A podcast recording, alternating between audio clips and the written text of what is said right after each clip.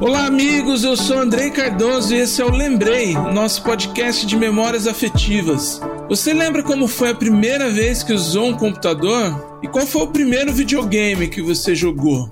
No episódio de hoje vamos conversar sobre memórias afetivas de tecnologias.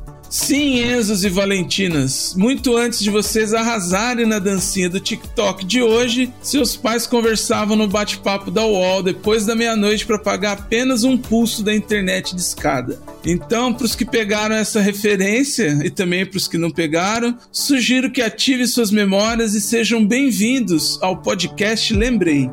Lembrei. Lembrei. Lembrei. Lembrei. Lembrei. Lembrei. Lembrei. Lembrei. Lembrei. Lembrei. Lembrei. Lembrei. Lembrei. Lembrei. Lembrei. Lembrei. Lembrei. Lembrei. Lembrei. Lembrei. Lembrei. Lembrei. Lembrei. Lembrei. Lembrei. Lembrei. Lembrei.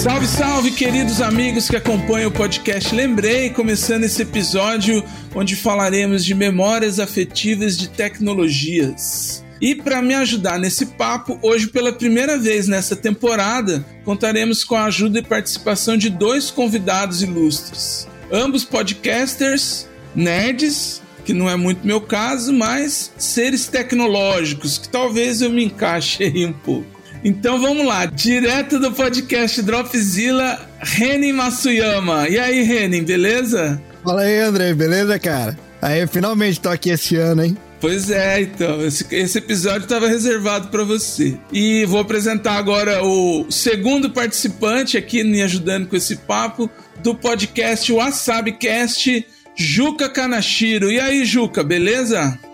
Aqui é o Juca Kanashiro. Valeu, Andrei, por ter chamado. É uma honra estar aqui no Lembrei, cara, ao vivo. É, bom, como eu falei no começo aqui nas apresentações, a ideia nossa aqui hoje é falar sobre memórias afetivas de tecnologias. Somos aí praticamente da mesma geração, acho que o Reni um pouco mais novo, mas todos iniciados aí. Não, eu sou É, mais né? novo aqui, não vem com essa não.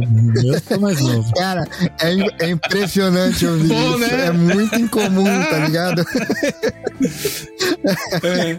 Caralho. Eu, quando uma pessoa nasce a partir de 85, já me sinto tiozão já de estar conversando com ela. Ai, meu Deus. Não, tô quase, tô quase, cara. 84, chegou perto, bateu na trave. Então, então, então você, tá, você tá aqui com a gente. Bom, eu sempre começo o episódio pedindo para as pessoas, os convidados, pensarem aí numa sensação, imagem ou som que remeta o tema, tá? Eu vou fazer as honras da casa enquanto vocês pensam aí que é aquele som da internet de escada. Inclusive, edição, podia pôr aí um, uma deixa pros Enzo e Valentinas saberem do que a gente tá falando, né? aquele som que a gente ouvia quando entrava lá no, no UOL, no, no American Online, enfim, no IG, No ball, no IG, é, cara. que é isso que eu falei na entrada, né? A gente pagava um pulso de telefone só depois da meia-noite, então taca-lhe usar a internet depois da meia-noite para poder pagar mais barato, que na época era o preço de uma ligação, né? Conforme você usava. É, não podia usar o telefone, né? Pode escrever. É, por favor, falar uma sensação, imagem ou som que remeta a alguma lembrança afetiva, memória afetiva de, de tecnologia. Cara, pode ser de game? Pode ser de game? Claro, pode ser. Cara, no meu primeiro portátil, o Game Boy, o tijolão, tá ligado? Aquele gigantesco. Quando eu ligava, Que punha um cartuchinho, né? esse mesmo, quando eu ligava e fazia o plim do, do Nintendo aparecendo, era uma delícia mesmo, cara. Filho da mãe, eu ia falar isso. Ah, tá vendo? Esses nerds conectados aí, dá nisso, né? Ca- O que ele pode concordar com isso, então. Fala aí, cara, não era uma delícia? Mas não, totalmente. É, é o sonzinho da moeda do, do Mario, né, cara? Aham. Caramba, cara. E Eu joguei muito pouco Game Boy, eu não tenho essa, essa memória auditiva de vocês aí. Nossa, e aqui é forte, cara, porque antes disso não tinha portátil, tá ligado? Foi o primeiro mesmo. É, então. som, esse som dá, dá, dá uma nostalgia muito grande mesmo, porque até então a gente jogava game na televisão, né, cara? Então, É. Sim. então você tava jogando game, assim, aqueles games de trocar cartucho mesmo assim na tua mão, né, cara? Então aquele barulhinho é clássico, cara. Nossa, cara, em viagem com os pais, tá ligado? Olha, vocês falaram de não ter, mas vamos lá, não era como esse, com uma qualidade mínima aí, mas tinha aqueles gamezinhos portáteis que eram uma tela meio preto e branca, assim. Minigame. É, um minigame. Eu me lembro de um que um amigo comprou quando a gente tava na quinta série, era um jogo só, eu não lembro que jogo, mas era um jogo de fase, assim, e era da Tectoy. Depois eu vou achar esse e vou colocar no site lá uma imagem dele. Mas era uma revolução aquele lá, quando a gente via, porque os minigames que a gente via geralmente eram jogos assim, de alguma coisa que caía, a gente tinha que desviar, né? É, tinha bastante mesmo. Só mudava o, né, o, o, o tema, mas era praticamente a mesma coisa. E esse dele não, você pulava, desviava, baixava, eh, atirava, mesmo não sendo um gráfico muito legal. Eu não lembro o nome, infelizmente. Acho que eu tô ligado qual que é. É, tinha vários, na verdade, desse Tinha, aí. Não um que tinha. era meio grandão? É, ele era um quadradão grandão, assim. Se eu não me engano, era branco, a- o, o display dele era branco, assim. É, era branco. Desse daí eu tinha do Street Fighter 2 Ô, louco! e do Sonic. Tinha do Sonic 2 também. Mas era parecido com o jogo, porque o dele era, era preto e branco, assim, eu não lembro se era colorido. É, preto e branco. É, é cristal líquido, cara. Cristal líquido. Isso, é cristal líquido. É Vocês isso eram tudo boy, mano. Eu nunca tive um minigame da Tectoy, cara. Era coisa de boy esse negócio. eu não. Foi meu amigo. É aquele cara que levava na escola e fazia fila pra eu jogar na mão dele. É. É como eu falei no, em vários outros podcasts aí, cara. Eu tive a grande sorte do meu pai gostar de jogo. Aham. Tá ligado? Então ele comprava, tipo, eu pedia, ele também curtia, tá ligado? Então ele acabava jogando também. Tinha muito dessa, É. Quem tem a sorte do pai tecnológico já começa mais cedo, né? né? Bom, então é isso. Vamos gastar o papo agora não. Vamos ouvir primeiro o primeiro áudio aí do convidado, de vocês nesse caso, e aí na volta a gente continua aqui, beleza? Bora. Beleza?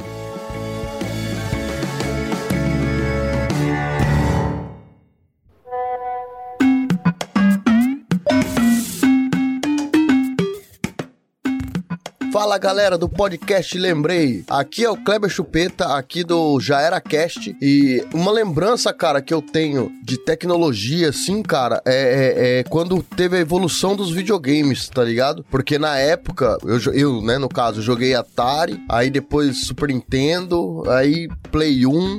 E é, Nintendo 64 e tudo mais. Mas, caramba, quando chegou o PlayStation 2, cara, foi uma coisa muito de explodir cabeças, assim, sabe? Porque era um gráfico muito.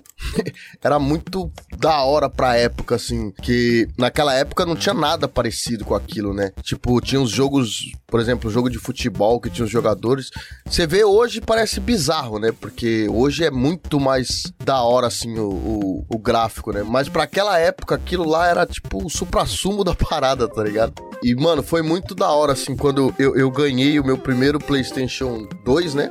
No caso, eu não tive o PlayStation 1, eu, né? Eu saltei direto pro 2, né? Eu joguei o 1 na casa de amigos, mas o 2 foi o que eu tive, né? Em casa. E, e tinha, um, e, e tinha vários jogos, né? Só que eu- foi a primeira vez que eu joguei Devil, é, Devil May Cry no, no, no, no PlayStation. E, cara, aquilo me deixou tão fissurado pelo jogo que até hoje eu sou muito fã desse jogo, né? Desse estilo de jogo e do jogo em, geral. E foi muito explodir a cabeça, sabe?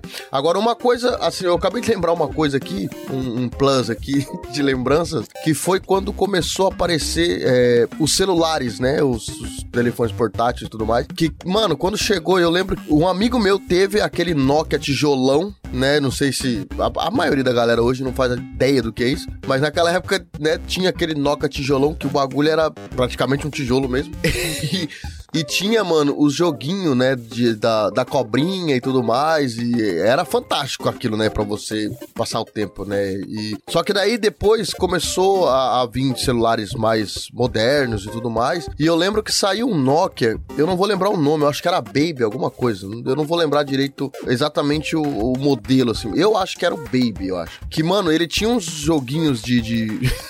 de cassino, de não sei o que lá. Mano, era muito divertido esse negócio, cara. E era um bagulho que você tinha na tua mão, né? Tipo, é igual, é igual o videogame. Hoje em dia você olha e fala, caramba, o videogame é muito, é, né, realista hoje em dia, né? Só que naquela época, pra gente, né, que tinha, sei lá, entre 10 e 15 anos, era muito da hora isso, né, cara? E o celular, hoje em dia, você tem jogos muito fenomenais no celular hoje, né? Só que naquela época, mano, esses joguinhos da cobrinha, esses é, joguinho de cassino, esses negócios, era muito divertido de você ficar zoando com os amigos na rua, tá ligado? Era da hora demais isso aí, tá ligado? E, e é isso aí, gente. Essa é a minha, minha contribuição aqui pra esse podcast, né? Um abraço aí pra galera e, e é isso aí. Fui!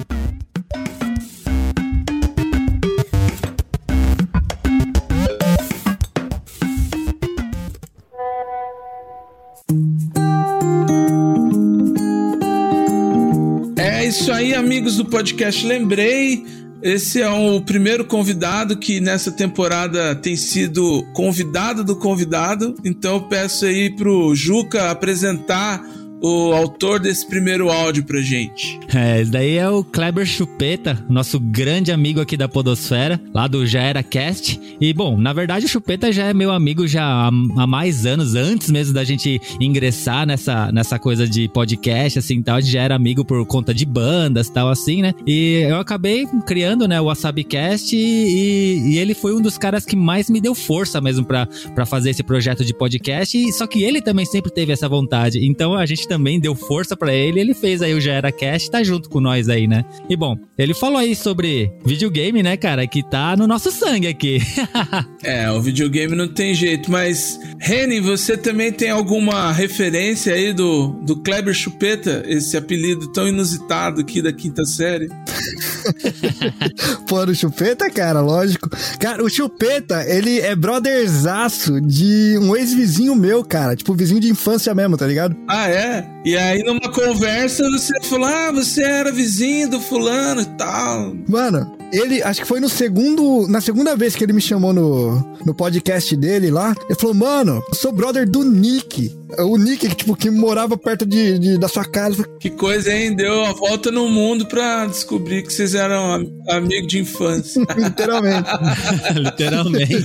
Bom, isso também para os ouvintes de hoje vou entender e perceber que a galera que vai participar hoje tem uma relação forte com o Japão, né? Pelos nomes, tirando o- o chupeta aí, mas mas também pelas histórias a gente vai se situar. Bom, como a gente já começou aí a falar sobre games, eu vou dar uma pausa no assunto e vou fazer a pergunta que é a pergunta de todos os episódios aqui para os participantes. Que alguns sofrem um pouco, outros nem tanto, mas a ideia é a gente ir colecionando essas primeiras memórias, tá? Então vocês se organizam. Eu vou pedir pro Juca falar primeiro, que eu sei que o Renin tem um, um lance aí, né, pra, pra poder ter umas lembranças mais antigas. É, o, o, Reni precisa fazer regressão, né, pra lembrar, né? É, então, ele tá. Vai fazendo a regressão aí, ô Reni, que, a que eu já te chamo, tá? Vou precisar mesmo, porque até agora a minha memória mais antiga é do almoço de hoje, de hoje à tarde, mano. Mas, Juca, qual que é a primeira lembrança da vida? O, aquilo que você. A sua lembrança mais antiga da vida? Cara, sempre quando eu conto isso, é uma lembrança, assim, até bem vívida pra mim, é, mas sempre quando eu conto, é, as pessoas acham até difícil eu estar lembrando disso, porque é uma lembrança de quando eu tinha dois anos de idade, cara. Vixe, mano, é lá do Shogunato, então. Bom, Mas essa minha lembrança, é, eu lembro de estar no colo da minha mãe, né? E eu. ó, já que a gente tá falando do Kleber Chupeta aqui, né? Eu tava com chupeta. Uma na boca e- Ah, e, e uma em cada mão. Eu ficava com várias chupetas, assim, porque meio que como, quando a que tava na boca esquentava, eu colocava a outra que tava geladinha na boca. Ficava trocando, né? Ah, olha só, ele lembra da sensação até. Pior que eu lembro, cara, pior que eu lembro mesmo. Então minha mãe tava atravessando uma rua comigo no colo e eu com as chupetas, acho que trocando as chupetas, e nisso no meio da rua eu derrubei uma dessas chupetas. Ei, Ela caiu no chão e eu fiquei chorando pra minha mãe voltar pra buscar a chupeta. É lógico que minha mãe não ia voltar no meio da rua pra pegar uma chupeta, né? E eu, e eu chorando, pedindo pra minha mãe a chupeta e assim, um carro amarelo passou e levou minha chupeta embora. Putz, que cena trágica, cara. Nossa, não tô. Foi, é, é uma lembrança trágica, é, é trauma, na verdade, né? É uma perda. É a primeira perda que você teve, ó. Sim. Eu, eu, eu, falo para as pessoas que eu converso sobre This Is Us, tem uma cena da piscina lá que eu não vou explicar aqui, que é meio demorado. Mas também fala de perda, se eu agora vou usar a sua cena da chupeta para falar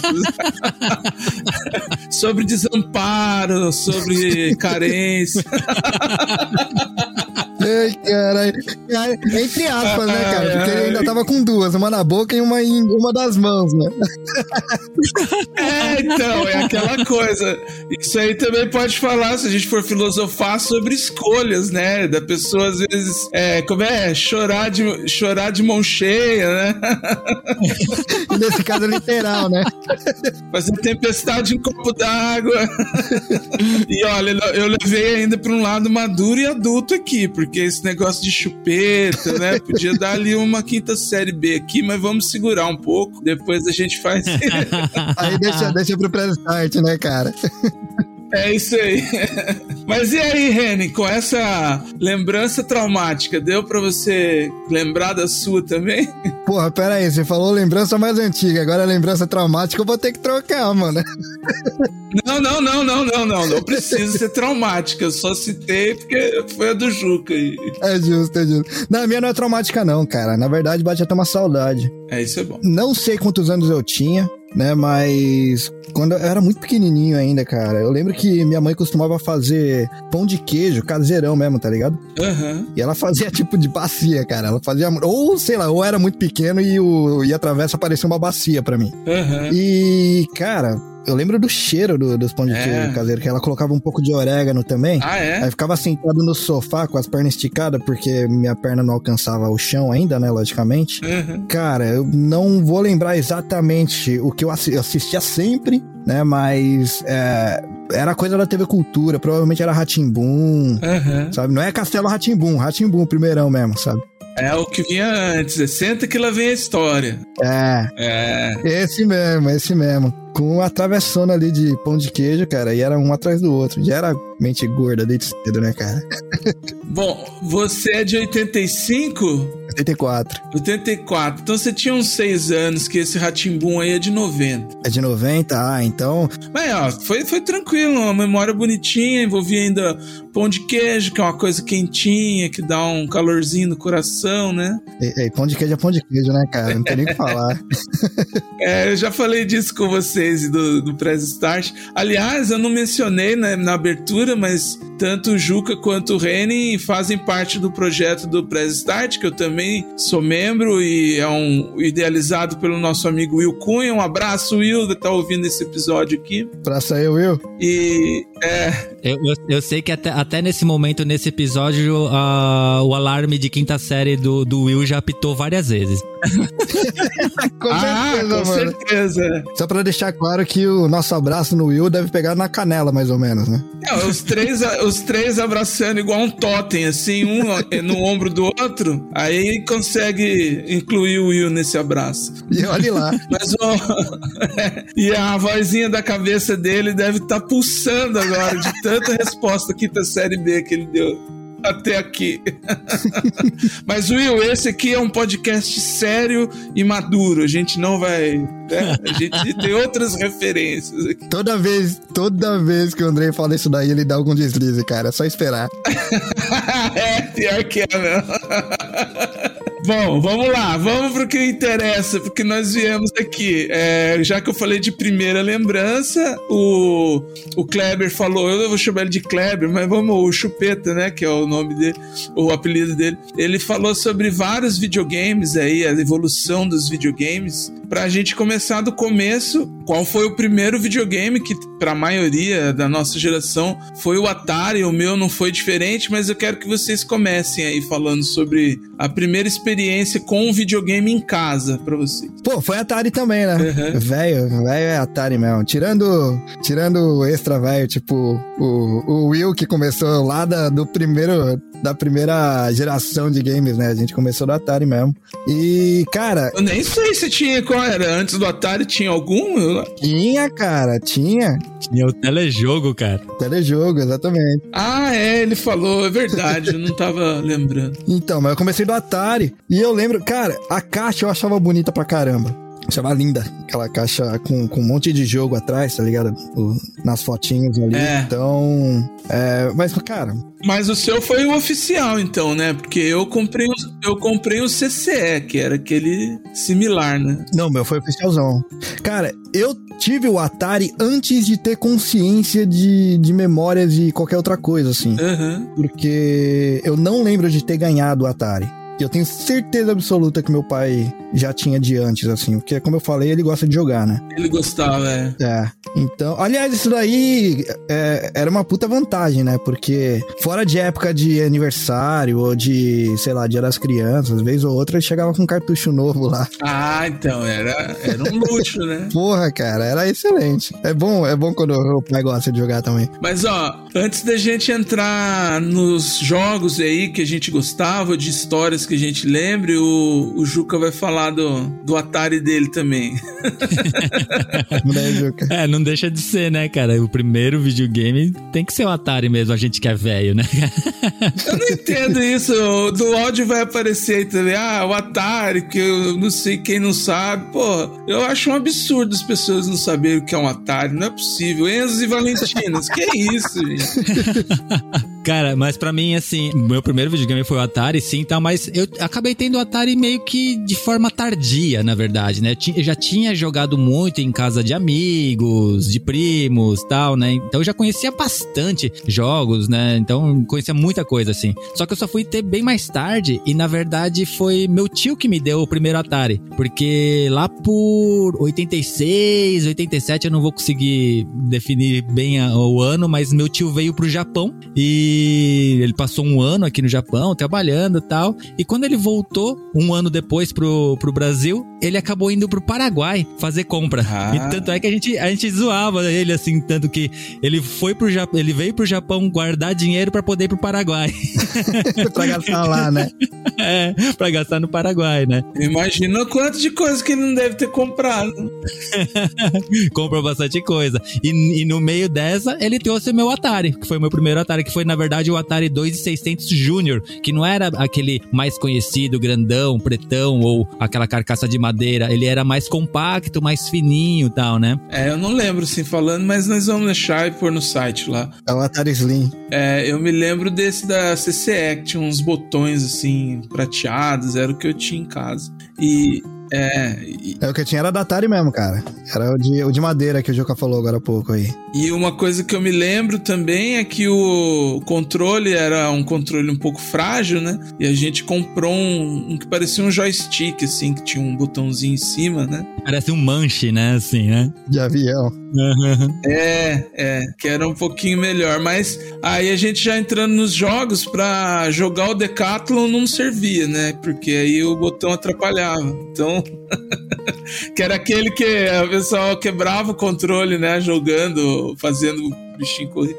Agora, uma coisa que é interessante do Atari, que as pessoas os jovens de hoje não entendem é que a gente os temas dos jogos eram muito variados mas as imagens não eram muito privilegiadas, né? Então, o que o, o Cris Dias chama num episódio lá do Boa Noite Internet de teatro da mente era sempre ativado. Ele fala disso, que ele tava jogando Enduro um dia e aí a filha dele chegou e ele tava todo empolgado lá, né? Uma sensação nostálgica com o jogo e aí correndo e aí ele, olha filho, o jogo que o papai jogava tal. Ela olhou pra ele e falou, o que que é isso aí, pai? É uma aranha? Aí ele, não filho, é um carro, você não tá vendo o farol aqui, ó, tá saindo e tal. Ah lá, tá. e a gente fazia muito isso com o Atari, né? Ainda que Enduro tá bom, cara, porque às vezes que eu joguei Adventure, você controla literalmente um quadrado. É, então. Não só isso, o dragão parecia um pato, né? Não, ou um cavalo marinho, né? Parecia tudo menos um dragão. É. Não, e era tudo assim, né? O, eu, eu gostava do tênis, que era um pouco mais realista, era uma coisa simples, né? Mas você Ô, de tênis era da hora. Eu lembro. parecia um, um homenzinho, sei lá, um bonequinho com uma raquete na mão, mas Sim. em geral tudo era muito teatro da mente, né? E era divertidíssimo, né? Era assim, a gente, a, a gente entrava no clima mesmo. Mas esse negócio de ativar o teatro da mente mesmo, André, é- era muito legal porque os jogos do Atari, as caixas, as etiquetas dos, dos jogos eram muito bem feitas, as imagens eram Isso. muito bonitas. Então você via aquilo Aham.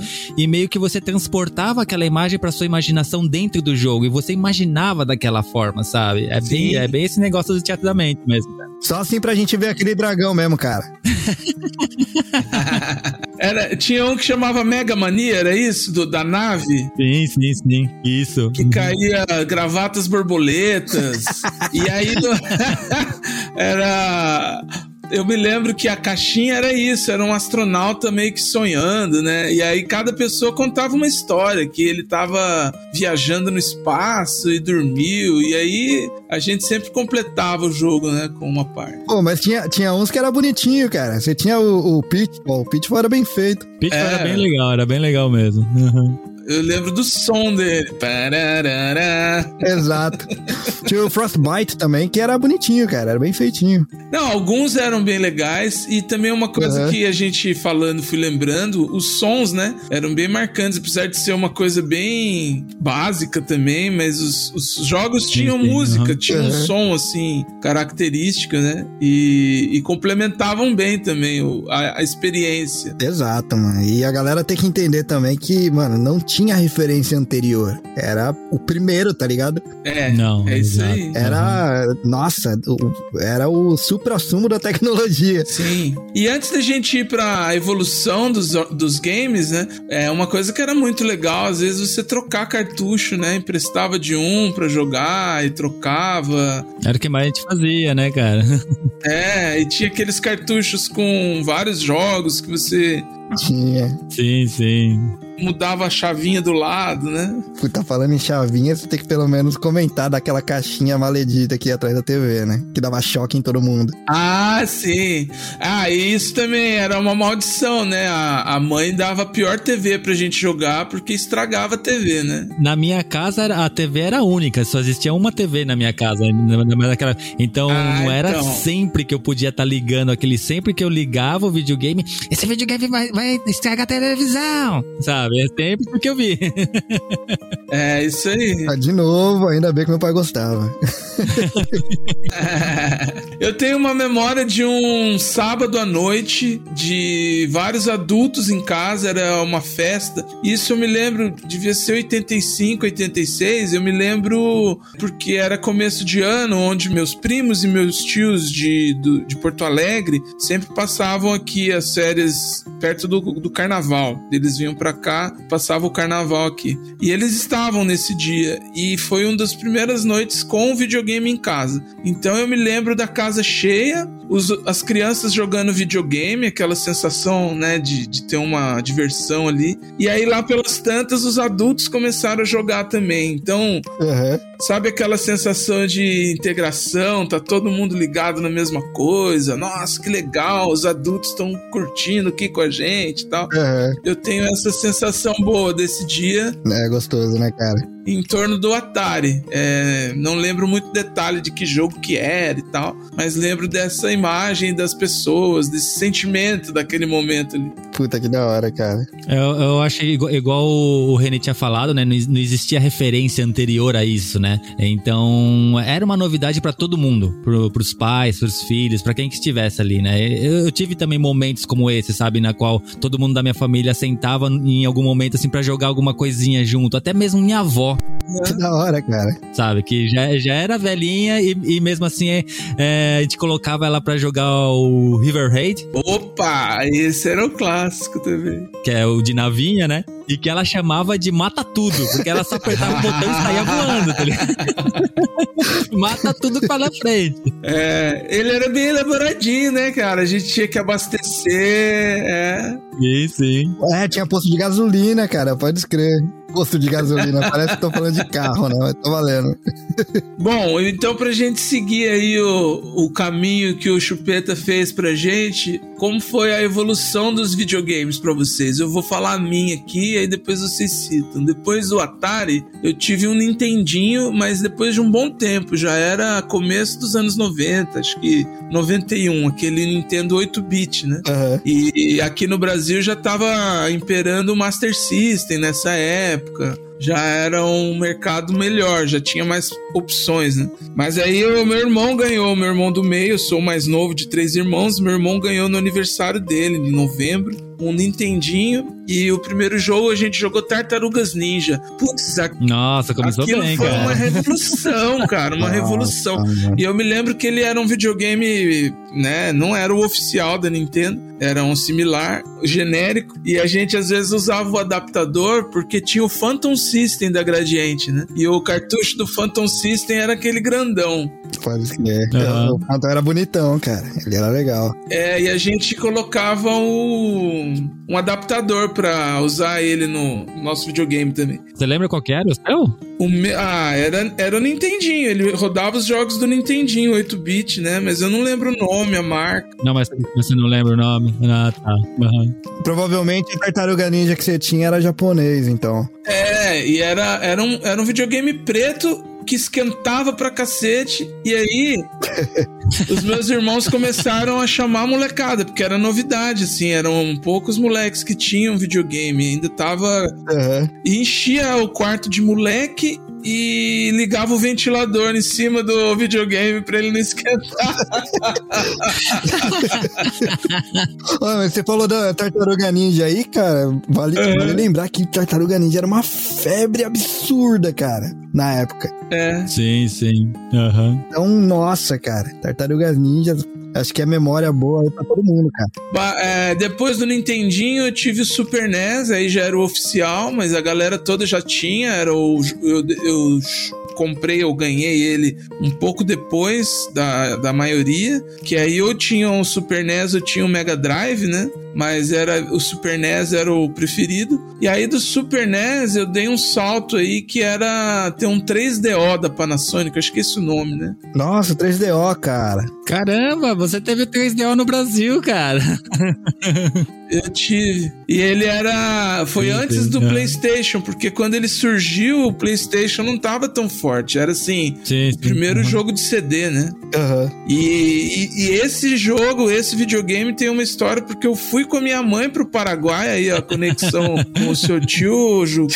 Eu fui, foi a minha viagem internacional da vida, que eu brinco sempre. Fui pra lá, pra Cidade Leste, comprar o videogame e na volta nós ficamos acho que umas duas horas na fila lá da, da, do- da Polícia Federal. E todo mundo dentro do ônibus rezando, chorando, e eu só tava preocupado com o meu videogame. Não, meu, é possível que eu, O André abraçado com a mala dele.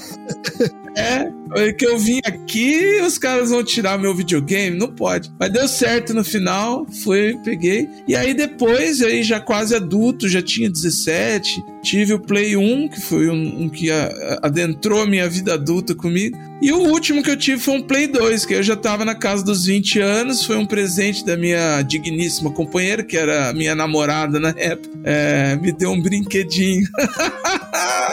Um brinquedinho. É, e aí eu ficava às tardes jogando é, Win Eleven, não era o Win Eleven, né? É, Tinha, tinha também. do Play 2, mas não era o FIFA. Ao invés do FIFA, eu jogava o outro, que eu gostava mais. O da, o da Konami? É, É o Winning Eleven mesmo. É. era o Win Eleven? É, então. Então eu jogava o Win Eleven. E aí depois eu parei, porque daí eu comecei a ficar um homenzinho sério e pensava assim: ah, eu não- é uma coisa que eu vou querer fazer e não vai dar tempo. E eu não tenho uma experiência com jogos como vocês, assim. Eu era muito do futebol, do esporte. Male Male jogava um, um jogo de corrida, mas eu não fazia, não tinha jogos assim de primeira pessoa, RPG, eu não. Não tinha o hábito, sabe? E aí era uma experiência menos, né? Porque esses jogos são bons pra isso. Mas e aí, contem aí a de vocês, como é que foi a evolução? Começa aí, Reni, você falando. Bom, vamos lá. Do Atari, eu fui pro Master System, cara. Rico. O Reni é o mais rico de nós três aqui.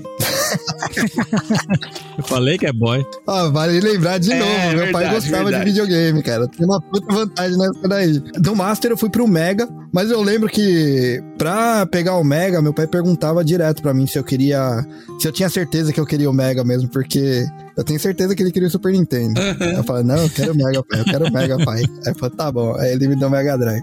Mas, de novo, várias vezes. Ó, e eu sei, eu sei que meu pai, meu pai trazia os cartuchos falando que trouxe cartucho novo pra mim, mas eu sei quais eram pra ele, na verdade, porque ele sempre gostou de, de jogo de avião. Ah, é. E sempre vinha junto ali alguns de avião também. Eu tenho certeza que ele trazia pra mim, falava que era pra mim, mas era porque ele curte, mas eu também gostava, beleza.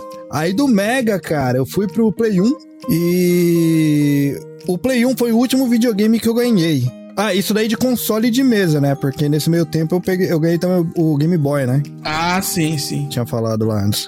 Aí do Play 1, cara, o Play 2 aí já foi eu que comprei. Né? Aí daí pra frente foi eu que peguei mesmo. Eu peguei o Play 3 também. Aí eu tava aqui no Japão. Eu comprei o PSP aqui no Japão. E quando eu voltei pro Brasil, eu comprei um segundo PSP que eu levei de presente pro meu pai. Porque, pô, ele sempre gostou de videogame, sempre me dava videogame. Eu falei, ah, vou levar um pra ele também. É, agora você, você compensou, né? Foi uma inversão. Bacana isso aí. Ele, ele adorou, minha mãe odiou, porque ela falava que queria dormir, ficava aquela luz intensa na cama inteira, tá ligado? e ele lá jogando esse Combat, que é um de, de avião também. Aí, daí eu fui pro Play 4, né? Play 3, Play 4, eu peguei o. o e de portátil eu peguei o 3DS também e o Vita. Mano, eu peguei todas as gerações desde o Atari, mano, basicamente. E aí, Juca, e a sua evolução game, gamística? Cara, se, se eu ficar falando de, de geração em geração, a gente vai ficar aqui o dia inteiro, porque desde lá do começo do Atari até hoje eu continuo sendo gamer. E eu sempre procurei ter todos os consoles que foram lançando, sabe? E eu tenho uma maioria deles, né? E estamos aí na nona geração de videogames, né, cara? Então, eu acho que também Uhum. é legal con- contextualizar assim pra galera mais nova, né, que tá mais acostumada com essas gerações mais recentes, que antigamente aí no Brasil a gente não tinha um acesso assim tão fácil à tecnologia no geral, né? Aham. ao- aos games. Os games chegaram, eram lançados no, no Brasil com, uma, com um tempo assim. Era, era muito grande entre o lançamento no- nos Estados Unidos ou Japão e o lançamento no Brasil. O tempo, o tempo de defasagem era muito grande. Né? Então a gente só mais tarde que a gente conseguia, ah, acabava conseguindo esses videogames e tal, né? E hoje em dia não, é tudo lançado ao mesmo tempo em tudo que é lugar do mundo, né, cara? Exato. É só fazer uma deixa aqui, é, depois eu ponho no site também. Tem um podcast chamado Primeiro Contato que ele fala sobre essa, esse período e ele fala sobre a questão econômica do país, que tinha uma, uma reserva de mercado para fazer produtos nacionais e isso impedia que as tecnologias viessem mais facilmente, etc, etc. Sim, sim, sim. Uhum. Isso, exato. É, que, que, que fossem oficialmente, né, no caso. É, oficialmente, por isso que a Cidade de Leste está presente aqui sempre. Exatamente. É é por isso que existia muito esse Uhum. negócio de ir no, pro Paraguai comprar as coisas, né? Os primeiros videogames que a gente acabou tendo, acabou sendo o videogame que foi comprado no Paraguai. Por isso que aconteceu muito disso, né? Ou no caso de São Paulo, saudade Galeria Pajé, mano. É, então, e a criatividade do brasileiro. O brasileiro foi dando um jeito, foi comprando peça, montando. Tem... Depois entrem lá, quem tiver curiosidade. É muito interessante, podcast muito bem feito e muito gostoso de ouvir com essa questão dessas memórias. Continue aí, Juca, a sua evolução. Cara, mas eu acho que mais interessante do que falar da, da minha evolução nos videogames, eu acho que é legal falar da evolução dos videogames em si, Uhum. Porque de uma geração, principalmente ali, na, naquela época lá da segunda, terceira, quarta geração, de uma geração pra outra, cara, o salto de gráficos era absurdo, cara. É verdade. Era gigante, cara. Era gigante, mano. Era algo assim que você não acreditava no que você tava vendo. Eu lembro a primeira vez que eu vi uma imagem de um, do, de um jogo no, no Mega Drive. A gente tava É. lá acostumado lá com o Nintendinho, com o Master System e, e ia lançar um Mega Drive e eu vi a imagem do R-Type, o jogo de nave que tinha no Mega Drive. Cara, eu achei aquilo incrível, o tanto de cor que tinha, era outra Outro que meu pai curtia pra caramba, ó.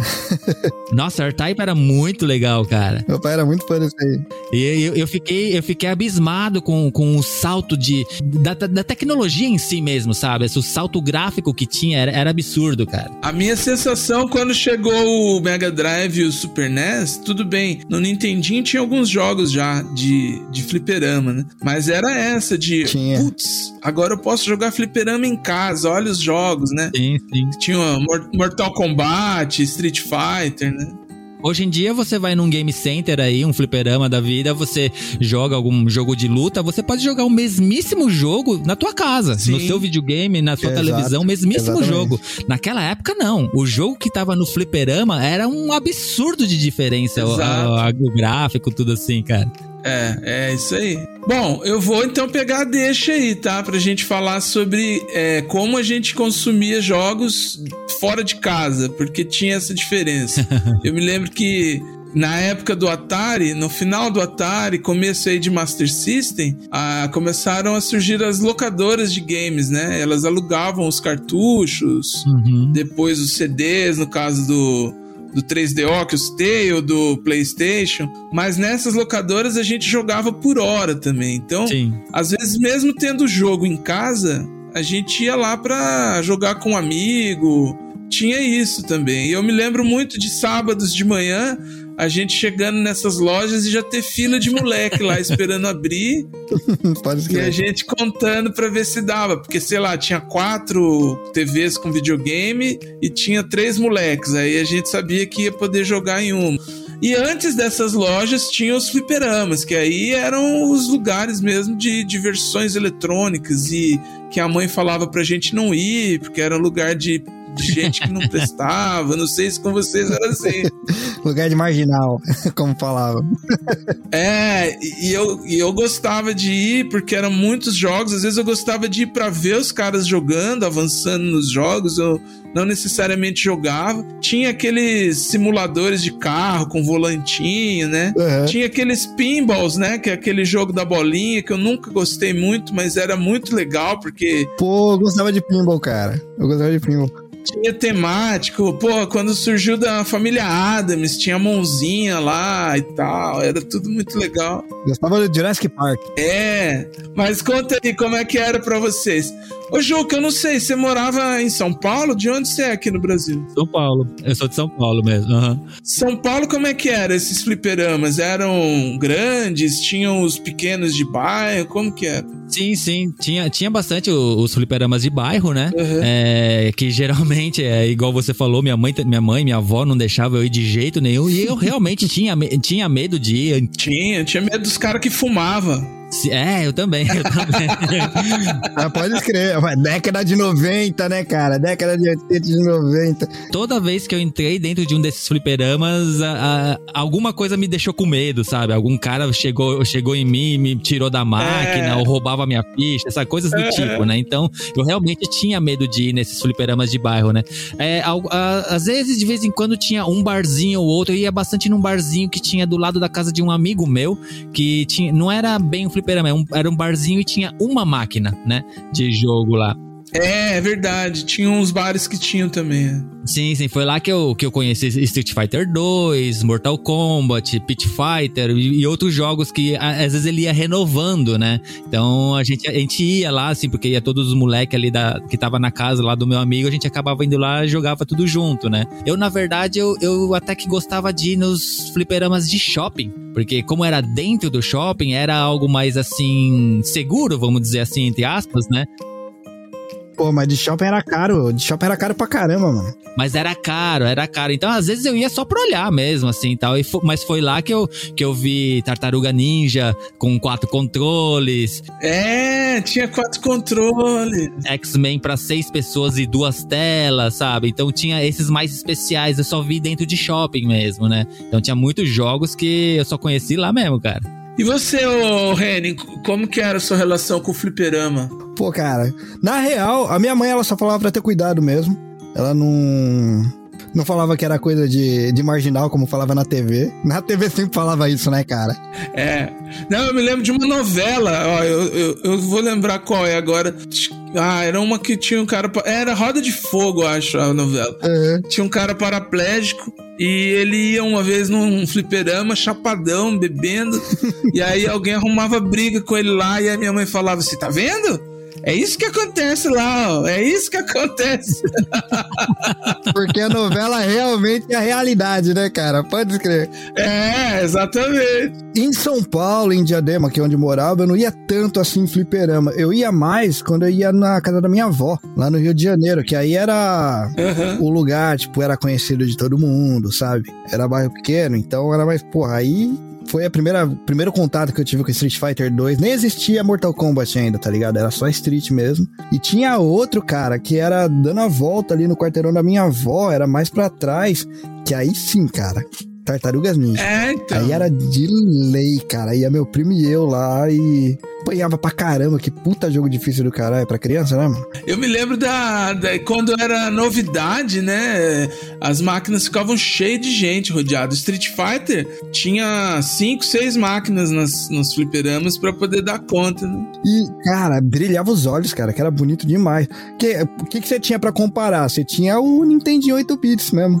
Então era É, pra brilhar os é. olhos mesmo. Não, era uma sensação maravilhosa você chegar com dinheiro no bolso e falar, ah, já vou comprar 10 fichas, Né? né? E, e, cara, acho que contato de novo com o fliperama só fui ter bem mais pra frente quando veio X-Men vs Street Fighter. Ah, é. Que aí foi outro salto. Foi outro salto entre console de casa e fliperama, tá ligado? Aham. E ali, esse fliperama tinha dentro da locadora que meu pai alugava os vídeos, Olha. tá ligado? Então, cara, meu pai ia alugar, eu fui com ele uma vez e aí tinham colocado essa máquina lá. Nossa, toda vez que ele ia, eu queria ir junto aí. Essa época do X-Men Street Fighter, é, Street Fighter Alpha, né? Ou Street Fighter Zero, né? Marvel Super Heroes. Essa época eu já tava aqui no Japão. Eu me mudei pro Japão em 94, né? Saquei. Então, na verdade, quando eu cheguei no Japão, eu acho que foi a época que eu mais joguei fliperama, que eu mais fui em Game Center, né? Que é como é chamado aqui no Japão, né? Mas os games center do Japão eram foda demais. Pô, tá começando a fechar, hein? E aí tem até hoje, né? Já de, já de modo bem, bem menor, assim, já não tem tanto quanto antes, mas ainda, É ainda existem lugares que mantém, né? Mas eu acho que comparando com outros lugares, talvez ainda tenha até que bastante, assim, mas ainda não é, mas não é mais como era antigamente. Porque antigamente, cada, cada esquina que você Sim. ia, existia um game center, sabe? É, eu, eu vivia, fim de semana pra mim era era estar dentro desses game center. Existiam game centers que ficavam abertos até de madrugada, eu ficava nesses lugares, sabe? Tinha as 24 horas, mano. Tinha as 24 horas também. Tinha, tinha, aham. E era parecido com o daqui do Brasil, com as lojinhas. Não, mano, não, não, não. Era tipo, cara, você tem. Ainda tem, por exemplo, tipo o Round One. O Round One é tipo um shopping, cara, que é só fliperama. Sim, aham. Eu imagino vivenciar isso na época, né, Juca? Uma curiosidade, assim, até que legal, cara, é que a maioria das máquinas aqui no Japão, elas não são pra você ficar em pé, como na maioria da, da- é, no Brasil. É, elas são pra você ficar sentado. É, tem banquinho, né? É, tem os banquinhos. Até os de luta, cara. Os de luta tem os banquinhos também. E, e- e esses de luta, geralmente, porque lá no Brasil tem os dois controles, um do É. lado do outro, onde um fica dando cotovelada no outro, né? Aqui no Japão, geralmente, é uma máquina de cada lado. Você fica de um lado e seu adversário fica na máquina atrás, do outro lado. E são as duas máquinas ligadas, né? Porque a hora que você falou de sentado, eu já pensei no movimento. O movimento do corpo ereto faz parte da, da luta, entendeu?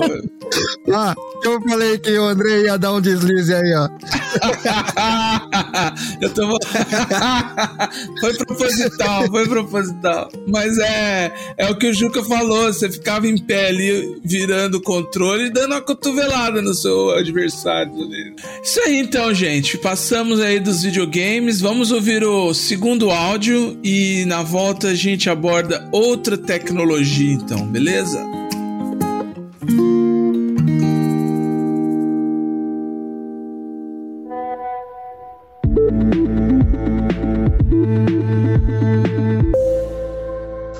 Olá, amigos do podcast Lembrei. Meu nome é Umeko Mikan, eu sou do Otaku no Kisaten. Eu vim aqui para compartilhar é, as primeiras lembranças que eu tenho com tecnologia. Eu creio eu que tinha cerca de 3 ou 4 anos quando meu pai trouxe para casa o primeiro Atari, aquele videogame que denuncia a idade das pessoas. E eu lembro que a família inteira ficou mega viciada. Os meus irmãos e a minha mãe, que é a louca dos videogames, ela adorava.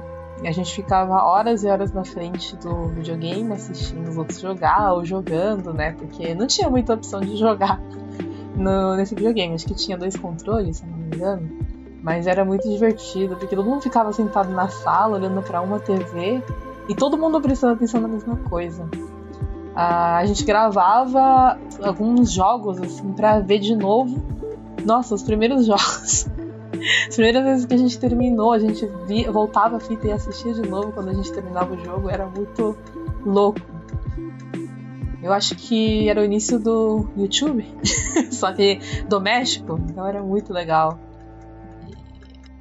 E eu também me lembro, acho que do primeiro computador. Eu ainda morava em Mogi das Cruzes, São Paulo. Eu era muito criança, mas o meu irmão mais velho já tinha aula de computação. Então, meu pai tinha uma microempresa de mecânica que vinha o computador, que tinha um computador dentro da, dessa empresa que ele comprou e ninguém sabia usar. Então, meu irmão mais velho, ele tinha que 8 anos, 9 anos na época era um computador enorme, aqueles flop disks que tinha que colocar numa caixa separada. E aí o meu irmão era a única pessoa que conseguia mexer naquilo, porque na escola dele era muito avançado, era muito tecnológico, né? Eles tinham aula de computador e ele conseguia mexer, então meu pai deu para ele e eu lembro que eu ficava olhando aquelas telas verdes no monitor preto, piscando, era tipo um negócio de outro mundo assim revelando a minha idade, né? Eu vi essa mudança no, na tecnologia desde que começou os computadores serem mais populares no Brasil até agora. E é, é uma coisa muito legal, assim, de você imaginar como era no passado e como a gente chegou aqui agora. Tá? Arigato, muito obrigada por terem me convidado para dar esse pequeno depoimento. Beijos para vocês. Tchau, tchau.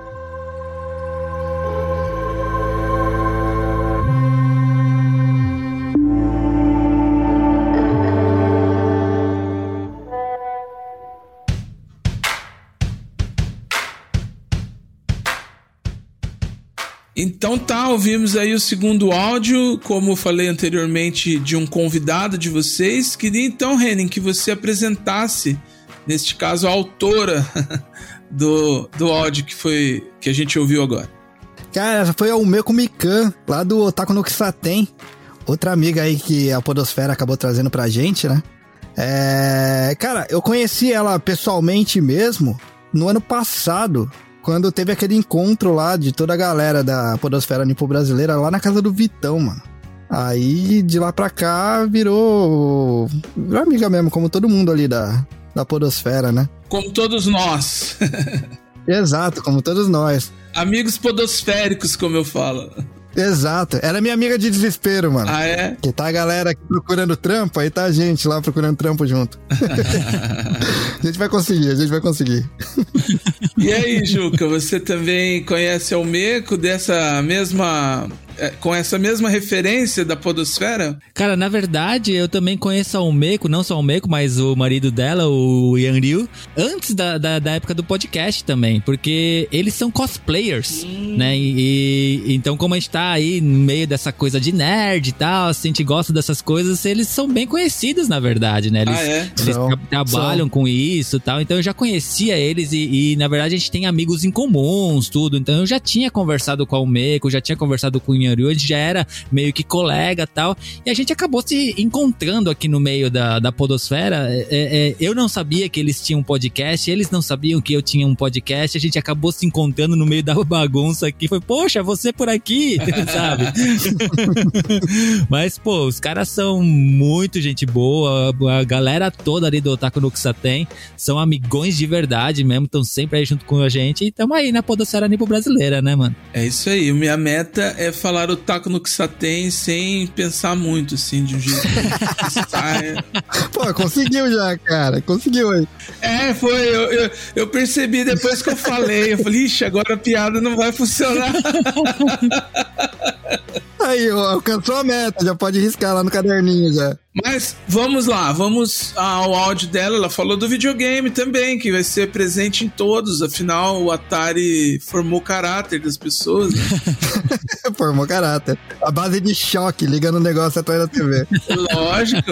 Ah, então. Enzo e Valentinas, é, enfim. Mas ela trouxe aí a história do primeiro contato dela com computadores, que é também um ponto legal pra gente conversar aqui. Eu vou puxar a fila. A primeira vez que eu vi o computador na casa de alguém era ainda anos 80 e eram jogos, eu me lembro de ver a pessoa jogando, mas eu achava que aquilo era um jogo tipo Atari, numa tela verde, assim, preto e branco, no máximo. Não, não, achava aquilo muito revolucionário, não. E uma lembrança que eu tenho era de uma loja, de um shopping aqui de São José dos Campos, que era uma loja de informática. E aí na vitrine sempre tinha um jogo lá no monitor. E sempre que eu entrava no shopping era uma das primeiras lojas eu reparava que tinha um jogo ali, mas não sabia qual era, não fazia ideia. Achava esquisito ter que jogar usando o teclado, falar, pô, acostumado com o controle do, do Atari, né? Falei, isso aí deve ser ruim de jogar e tal. É muito botão, né, cara? Atari só tinha um botão só e teclado já era teclado, né? É,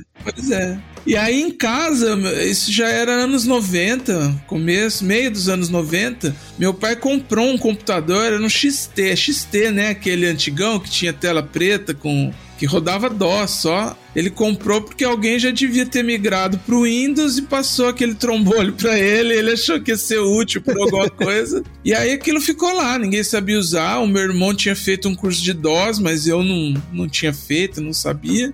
E dá pelas tantas a gente, sei lá, deve ter doado para um museu, alguma coisa assim, porque não servia para nada.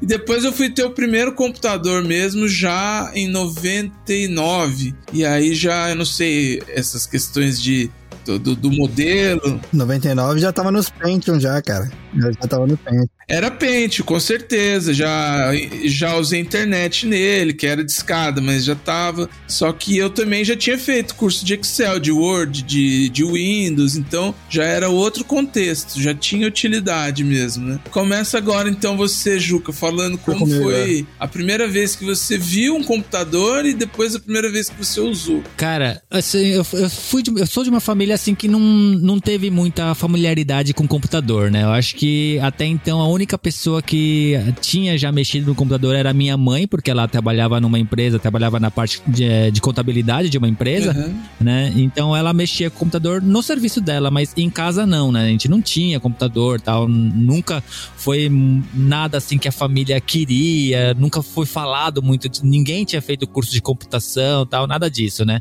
Uhum. É, mas a primeira vez que eu vi um computador, eu não vou me lembrar qual que era, se era MSX ou se era um Commodore, o que que era, na casa de um amigo, né? Na verdade, era do irmão desse meu amigo, o irmão mais velho, né? E era para jogos mesmo, né? É, então. Era só aquela, aquela coisa meio que só um teclado ligado na televisão, praticamente, e, e colocava cartuchos, né? Uhum. É, não tinha um monitor exato assim tal. Era, uma, era televisão mesmo que eles estavam usando, né?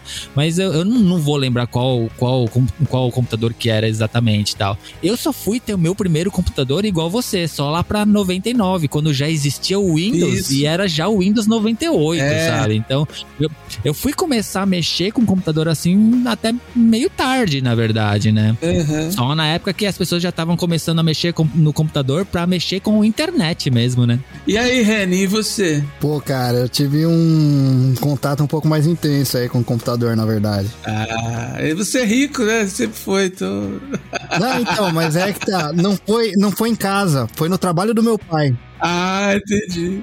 Meu, meu pai, ele. Não, mas tá, tem que admitir que a gente não, não passava necessidades nem nada, ele não era rico. É, não, eu tô brincando, tô brincando. assim, não, é que o trabalho, o trabalho do meu pai parecia a NASA, cara. Não. Ah, entendi. Ele tampava na General Motors. Aham. Uhum. Só que ele era contador da General Motors, tá ligado? Então o ah. escritório, cara, era, era a NASA, tá ligado? Sim. Tinha muito computador lá. E tipo, isso na década de 80. Então, ninguém tinha computador em casa na época. É porque eu acho que esses trabalhos foram os primeiros a usar. Mesmo naquele DOS antigo, ele tinha lá os programas para fazer planilha, essas coisas. Então, era bem útil, né? É. Não faço ideia, cara. Não faço ideia, porque era aquele computador de fósforo verde, tá ligado? É, a maior parte deles, assim, que era embutido ali o, o- a parte do, da, da CPU e a tela, aquela tela Tela preta. que era uma caixa, era uma TV, basicamente, tá ligado? Só que era uma tela preta com os bagulhos escritos em verde. Mas mesmo assim, na- mesmo naquela época, já tinha alguns joguinhos lá. Tinha tipo Brick, tá ligado? Que é aquele lá que solta a bolinha e vai quebrando esse tijolinho lá em cima. Aham. Tinha esses daí já. E toda vez que eu ia lá, lógico que o pessoal colocava esses joguinhos pra mim, né? Eu tinha, sei lá, mano, eu tinha uns 4, 5 anos de idade, Aham. tá ligado? E aí eu lembro, cara, que na época do Master System ainda, não, do Atari, acho, sei lá, Atari é o Master System, que aí quando, quando eu fui no trabalho do meu pai, eles tinham pe- eles pegaram um computador com um monitor colorido. E aí tinha o Wolfenstein 3D e o Doom, cara. Nossa. E foi de explodir a cabeça, assim. Eu falei, nossa, que negócio é esse, tá ligado? E, nossa, foi animal. Eu vi aquele treco lá, pirei. E meu pai, com certeza, também, né? Curti aquilo lá. Porque não foi muito tempo depois que apareceu um 486 lá em casa, né?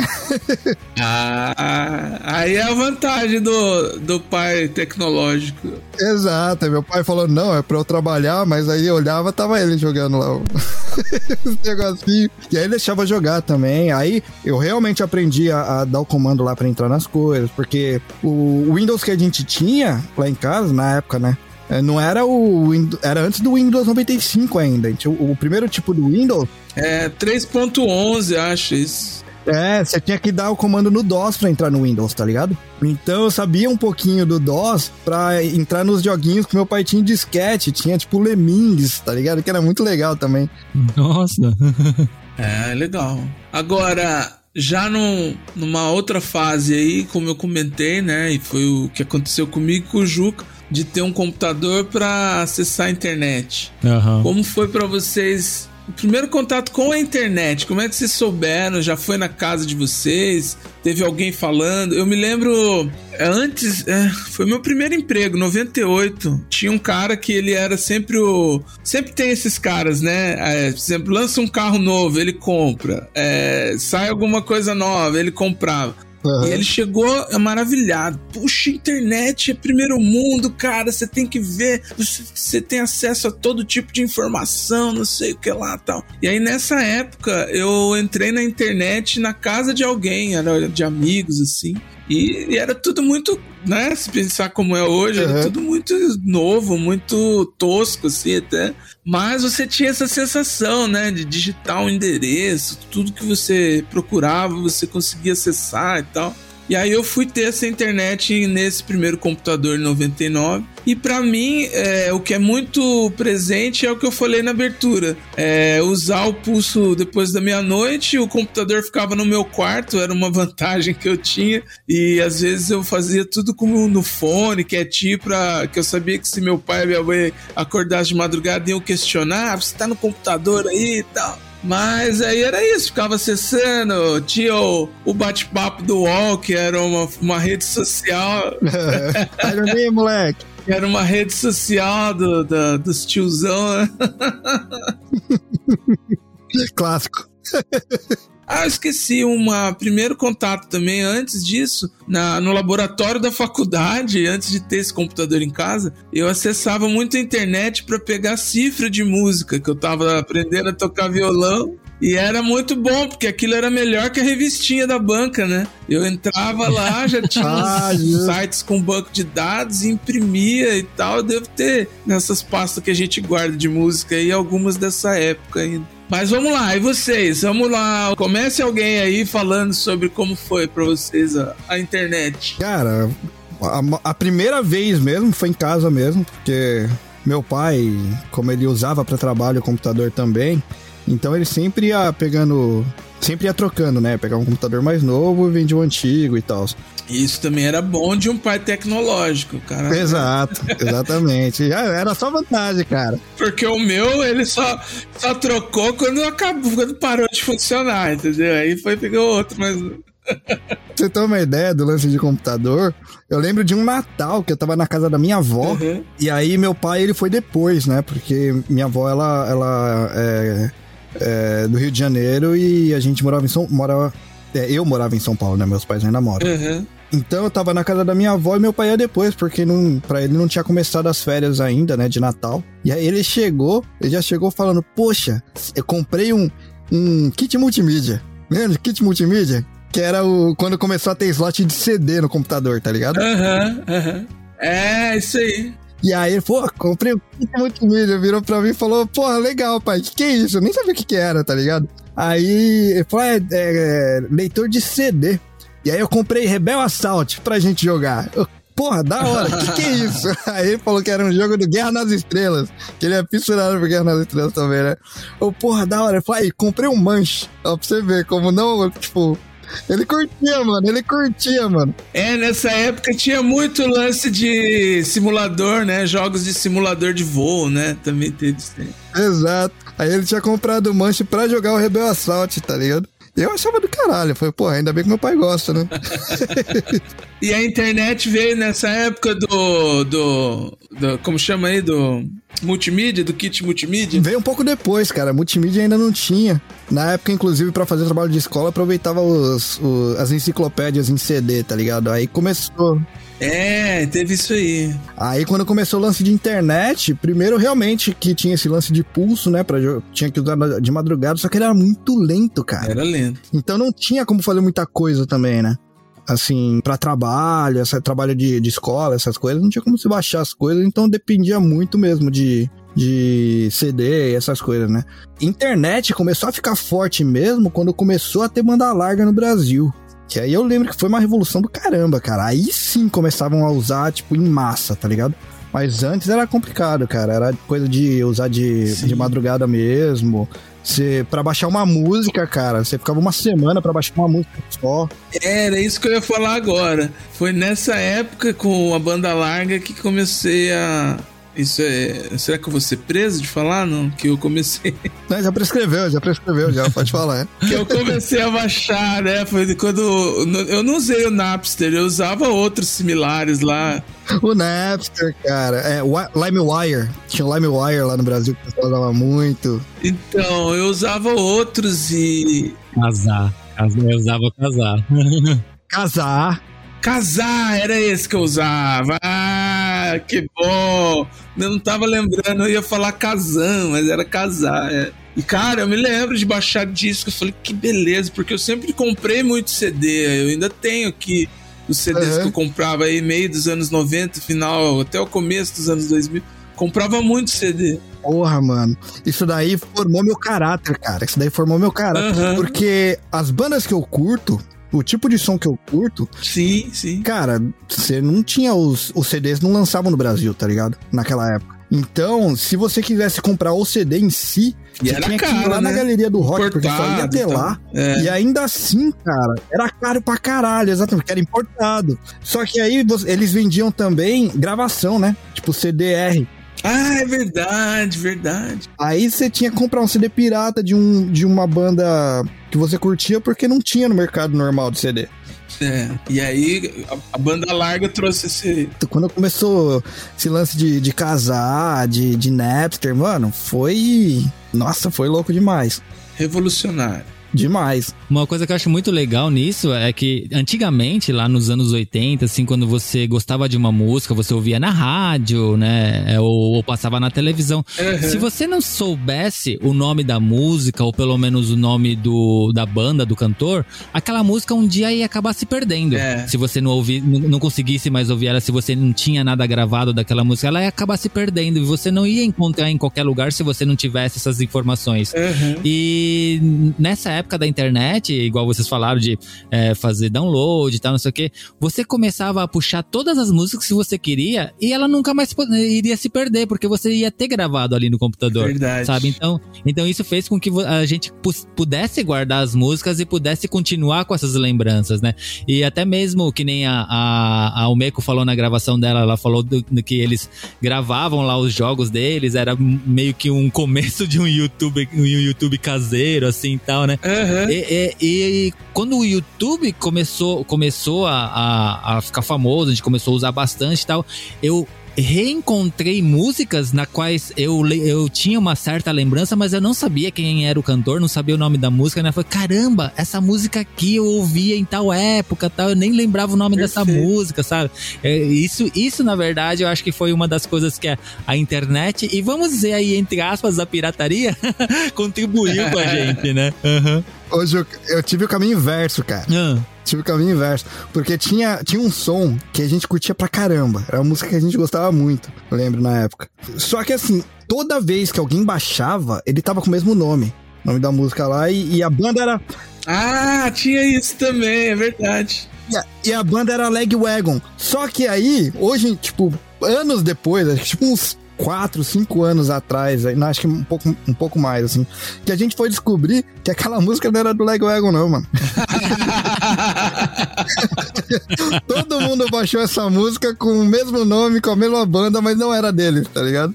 E o engraçado é que até hoje, é, eu lembro que eu encontrei essa música no YouTube depois, com a banda original mesmo, e nos comentários lá, tinha a própria banda comentando que, cara, essa música não é do Lego Wagon. Então esse negócio passou pelo mundo, não foi só no Brasil. Tá Mas, Juca, me conta como que era. Você pegou a internet no Japão, praticamente, né? Como é que foi aí? Sim, sim, não. Eu, eu, peguei no Japão, né? Eu já, eu o meu imaginário é que aí já começou banda larga, não tinha internet de escada, né?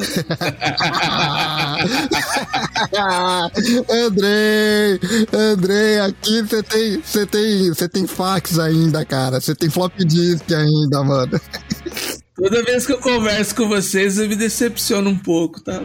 Não, era, era o mesmo esquema de, de internet de escada, um, o pulso único depois da meia-noite, que a gente ficava acordado. Eu, o meu negócio era. Passou da meia-noite, sentava na mesa do computador com um litro de, de Coca-Cola do meu lado e ficava lá, navegando e tomando Coca-Cola, sabe? Ficava madrugada inteira desse jeito no fim de semana. Né? Mas, é, realmente, uh, acho que talvez seja um pouco mais diferente né? Por eu ter é, assim, crescido nessa, nesse, nesse período aqui no Japão, né? Porque existiu uma época ali que a gente ouvia dizer que a, a internet do Japão era a mais rápida do mundo. É, mesmo de escada e mesmo quando começou a banda larga tal assim, só que ainda, ainda assim ela, ela, ela era a mais rápida do que o resto do mundo. E, e cara, eu lembro a primeira vez que eu puxei um filme. Foi o primeiro Shrek. Olha só. Foi o primeiro Shrek, foi a primeira vez que eu fiz um download de um filme, né? E, cara, foi rápido para mim. Para mim aquilo era rápido, é. sabe? E eu tenho que dizer, a primeira vez que eu mexi na, na internet, né? Foi ali por volta de 98, foi antes de eu ter meu, o meu próprio computador tal. E na cidade onde eu morava, existia um café internet de brasileiros, né? Era uma loja de brasileiros com café internet. Eram vários computadores ah, lá e você ia lá para acessar. Foi lá onde eu fiz o, o meu primeiro e-mail do Hotmail, que é ele até hoje, cara. é, é, Olha só, não era gatinho 18, não, né? E aí não combina mais, desculpa, né? Não pelo gatinho, mas pelo 18, é isso que eu quis dizer. É, é, o, me, é o, mes, o mesmo e-mail que eu fiz nesse dia aí, a primeira vez que eu mexi na internet, é o mesmo e-mail que eu tenho até hoje, cara. É, Juca, toca aqui, cara. Toca aqui porque eu também ainda uso Hotmail, mano. Oh. eu tenho meu Gmail lá também, mas tenho, meu Hotmail tá, tá mais vivo do que nunca. Tá aí, tá aí. Vocês tiveram contato com as lan houses aí, no, no caso café, você falou, mas aqui no Brasil teve um, uma explosão de lan houses aí no começo, nos anos 2000, no meio dos anos 2000, né? Teve, né, cara? Mas eu não ia muito porque, como eu falei, né, meu pai, ele pegava sempre o computador. É, já tinha, né? Recente, é. Eu usava em casa. É, eu também só cheguei aí pra. É, ou quando tinha algum problema no computador de casa, ou sei lá, tava com sem internet por algum problema técnico, tipo não pagar, sei lá. não, tô brincando. Mas eu me lembro de usar uma vez ou outra para consultar alguma coisa, mandar um e-mail, eu, era coisa assim. A galera usava muito para jogar, né? Porque tinha os jogos online, eu acho que foi mais por isso que, que deu uma explodida aí, né? Ficou, marca... é, ficou marcante, né? E aí eu, eu não peguei essa fase. Então as pessoas que estão ouvindo aí que pegaram, lembrem aí das suas épocas de lan house, de noites e noites comendo salgadinho, que eu já ouvi dizer, né? É. Os corujões que aconteciam por lá também. Os- é, exatamente. E aí no Japão você pegou, Juca, ou não usou também? Cara, é, existem até o- na verdade até hoje existem lan house aqui, Uhum. aqui no Japão, né? Só que as lan house daqui são, acho que bem diferentes da, da- da- do Brasil, sabe? É, é, até assim, na verdade são lugares na qual você vai pra tomar um café mesmo. Você tem uma cabinezinha é, única ali para um computador pra você. Você pode pegar mangá também ou revistas e tal. Eu já usei de hotel, mano. Esses net café. Sim, não, eu, eu também, eu também. É, existe- existem lugares, lugares desse que tem até chuveiro, Ah, cara. é? Você pode até lá, é, você pega um horário lá pra você tomar banho, tudo assim. Tem muita gente que usa como, como estadia mesmo, assim, sabe? Bom, então tá, gente. É, mais alguma lembrança aí de computadores, internet e afins? Vamos pro próximo áudio, se vocês não tiverem. Bora lá, mano. Pode, pode mandar ver. Bora, bora, é. Então, beleza, vamos lá.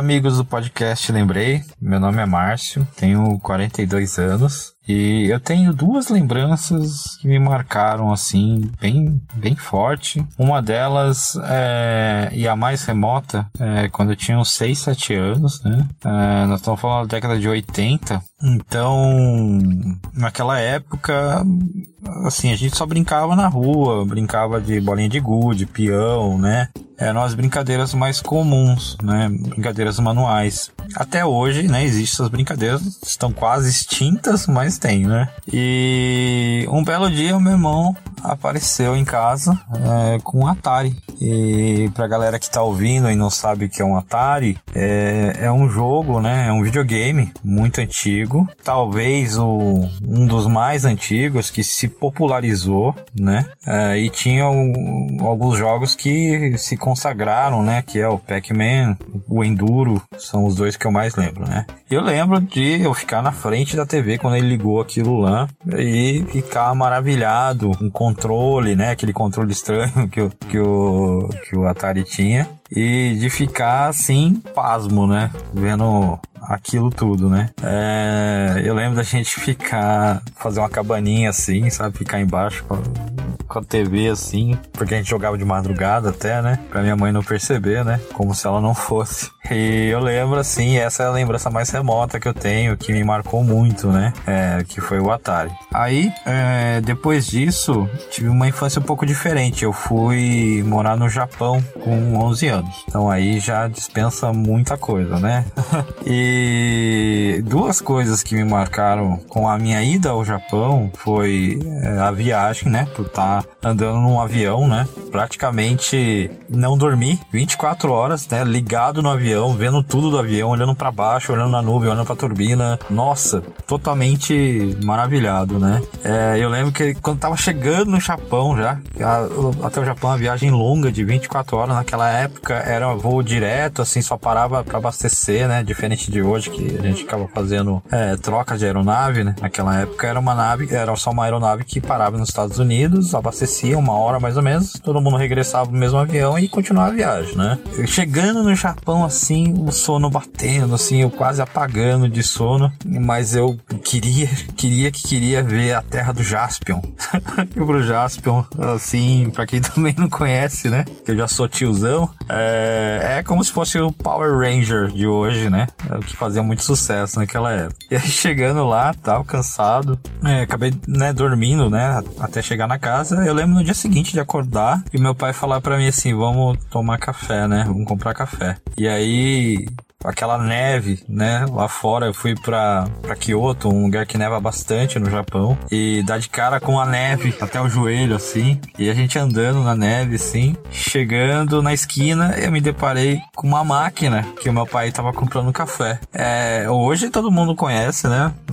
É, até aqui no Brasil, apesar de não ser tão comum, mas você vê em alguns lugares a máquina de, de refrigerante, né? E só que pra mim, naquela época, aquilo era um Transformer na minha frente, né? Então, Aí eu, olhando meu pai colocar uma cédula e escolher as bebidas, a máquina te dava troco. Pra mim aquilo era impressionante, né? E café quente, assim, sabe? A latinha de café quente. E dali a gente regressou para casa. Depois disso, não preciso falar muitas coisas que aconteceram lá com, com tecnologia, né? De ver robôs trabalhando na, nas empresas, a tecnologia embargada nos carros, né? Os videogames também me surpreenderam, né? Hoje eu sou desenvolvedor e trabalho com tecnologia. Um forte abraço a todos aí.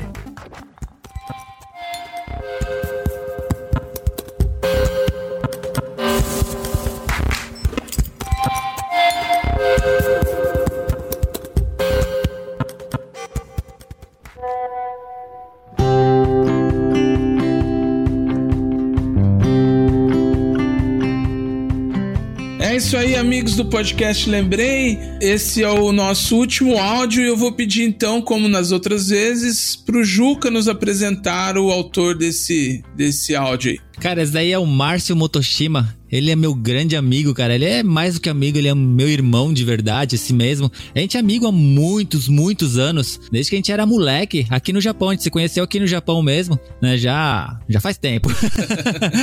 né? A gente costumava andar de bicicleta junto e um pra casa do outro e ficar a madrugada toda jogando videogame lá, o PlayStation 1. A gente zerava Biohazard, zerava Tomb Raider, sabe? A gente fez muito, muito disso né? quando a gente era mais moleque. E durante muito tempo a gente viveu junto aqui no Japão. é, A gente foi de, da mesma banda. A gente, na, na verdade, a gente se conheceu por causa de bandas. Eu tocava em uma banda, ele tocava em outra. E acabamos virando amigo. Ah, que louco, cara. Ficamos tocando até ele ir embora. Ele foi embora aqui do Japão em 2009 por causa da, da crise e tal. E ele se estabeleceu aí no Brasil. E como ele disse, hoje ele trabalha com tecnologia, né, cara? Ele é programador. E, cara, o Márcio, ele foi um, é, era um cara assim que ele, ele se. Ele gostava de tudo. Mecânica, eletrônica, tudo que aparecia na frente dele era da, daquele tipo de cara que, se ele gostava daquilo, ele começava a mexer e ficava bom. No que, no que quer que seja. E essas coisas de tecnologia não é diferente. A maioria das coisas que eu sei hoje, eu devo a ele. Porque ele sabia fazer as coisas e me ensinava. Que legal. É, até mesmo hoje em dia eu, eu sei editar um podcast muito por causa dele, porque naquela época a gente tinha banda e a gente fazia algumas músicas e tal. Ele que editava as músicas, ele que gravava, editava e eu ficava ali do lado dele vendo como ele fazia. Então eu comecei a aprender a mexer com, com som, com áudio, com edição por causa dele. Foi ele que me ensinou muita coisa. Então eu, hoje eu sei é, editar um podcast graças a ele, cara.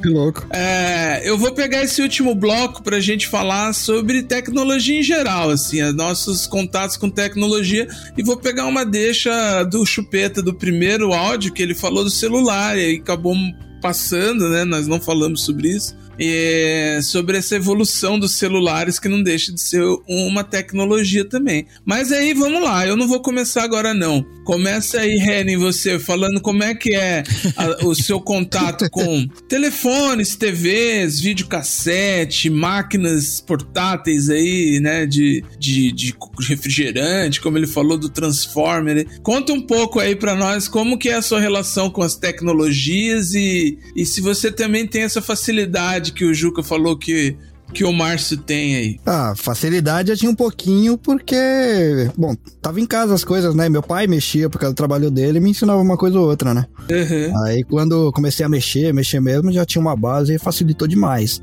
Mas agora a questão de celular, essas coisas, é, lá em casa entrou muito tarde. Ah, é? É, mas eu lembro de um amigo dos meus pais que ele tinha. Primeiro ele tinha um pager, né? Que é basicamente o, é o pré-celular, né? É o Page. Que era um. É um quadradinho pequenininho que o pessoal usava no cinto ali e chegava mensagem, né? Era tipo um. É? Era um aparelho só pra chegar SMS. Era tipo isso. Sim. É o antigo WhatsApp. Os médicos usavam muito. Você via os médicos, você, você olhava, eles estavam com um pager no cinto. Exato, era, é o antigo WhatsApp, esse aí. É. E daí sim que foi pra celular e esse amigo da minha mãe pegou um celular que era um tijolão, assim, era gigante, Era aquele tijolão com anteninha, né? com antena, que a antena também era gigante, parecia, sei lá, quase um controle de carrinho de controle remoto, assim, era bem grande.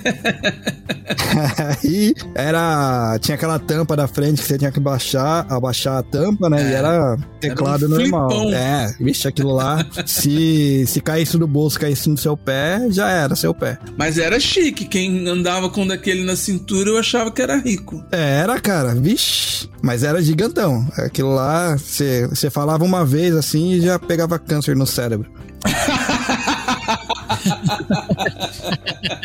Mas era, era legal, que você só via em TV, né? Essas coisas aí. Ó, o meu pai teve um pager, cara. Eu lembrei agora, mas já era uma, uma fase pré, assim, não era. Porque eu acho que o pager é bem antigo. e Isso É bem antigo. já nos anos 90 que ele teve, antes de ter um tijolão. Que o primeiro celular meu pai que teve também. E eu me lembro que a gente queria falar com ele, ligava numa central e descrevia, igual um telegrama, que é uma coisa.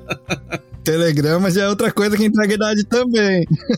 Telegrama é quase um sinal, sinal de fumaça, praticamente, pro Zenzo e Valentina. Que você ligava e falava a mensagem que você queria que chegasse pro pessoa. O telegrama chegava uma carta escrita no mesmo dia e o pager sa- saía na telinha dele a, a frase. Que geralmente era: ligue para nós urgente.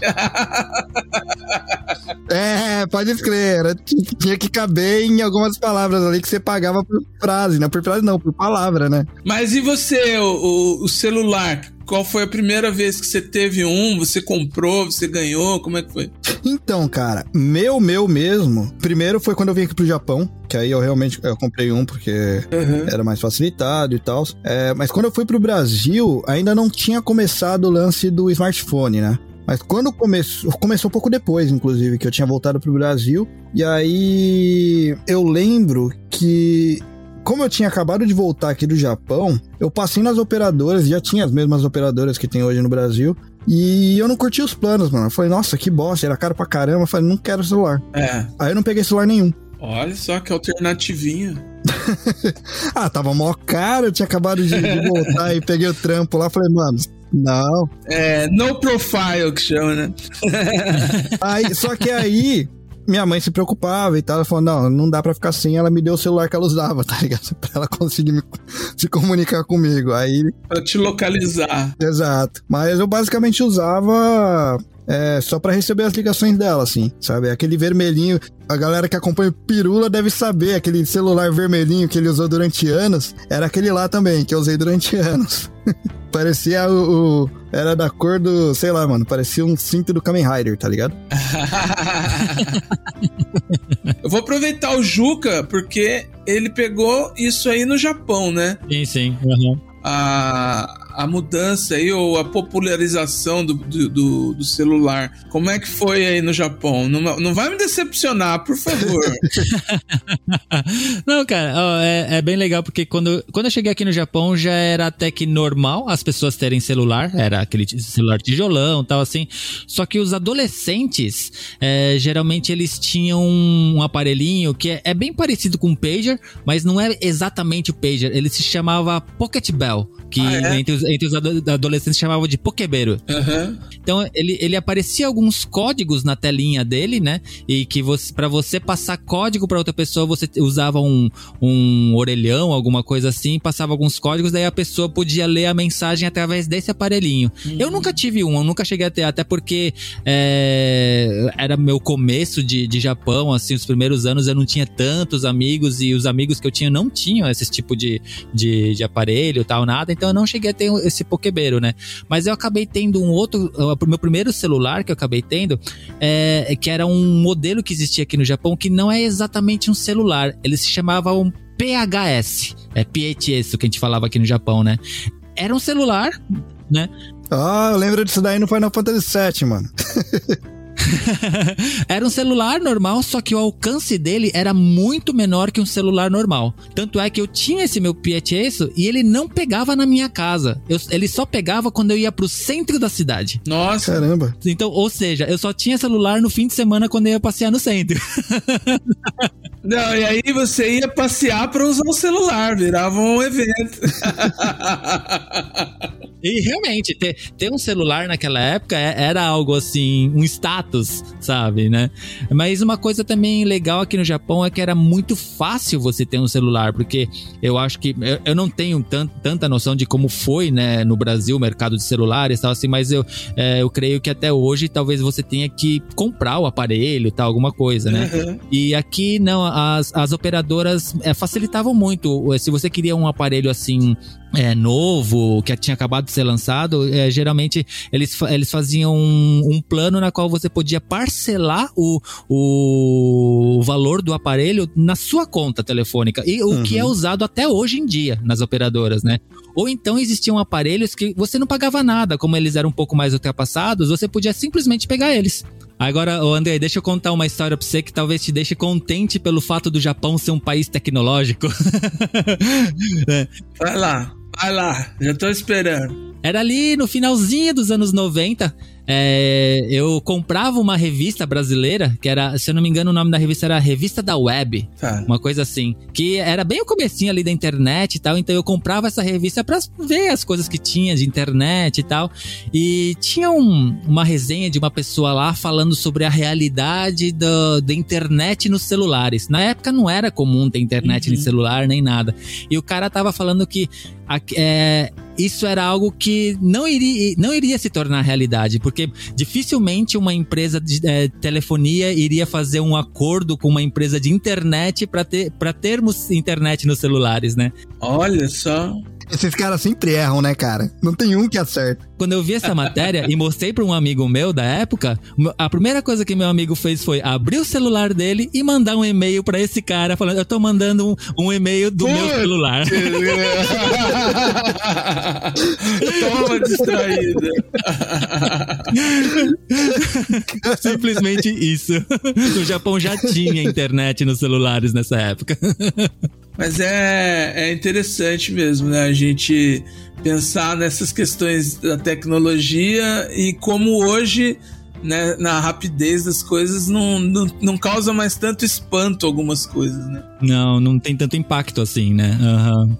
Não teremos tanta diferença. Eu acho que o que a gente vai sentir falta é do que é mais antigo. Por exemplo, eu lamento muito as mídias físicas serem coisa de tiozão hoje, porque pra mim porque para mim é uma coisa que era, era prazeroso, sabe? Você ir para um lugar para escolher um filme e, e olhar o que tinha fisicamente. E era uma coisa que a gente fazia na locadora, né? De conversar, de, de- Aham. de falar sobre.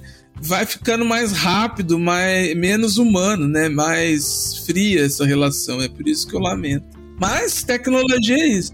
Fica mais descartável também, né, cara? É, tudo descartável. Mas legal da gente, ter- de a gente ser tiozão é porque a gente pôde pegar tudo isso, né? Tipo, pegou lá Sim, desde os é VHS, verdade. passou pelos DVD, Blu-ray, tamo aí nos streaming, né?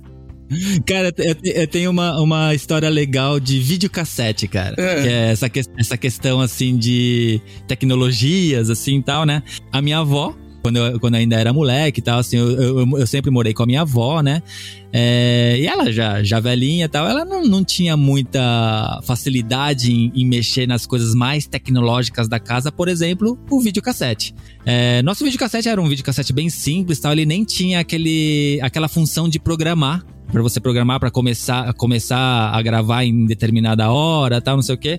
Então, eu, eu não lembro qual era a situação, mas eu não ia estar em casa e eu pedi para minha avó gravar alguma coisa que ia passar na televisão para mim. Então, para facilitar para minha avó, peguei um papel, colei na frente dos outros botões na qual ela não iria precisar apertar e, e coloquei uma flechinha apertando pra, ah, apontando no REC. Era onde ela era só ali que ela deveria apertar pra mim pra, quando começasse o programa. Foi criativo, foi criativo. Só que, só que ela já sabia como ligava o, o, o videocassete, como dava play. Isso ela já sabia. Então, na hora que foi começar a, a- o programa, ela levantou o papel e apertou o play.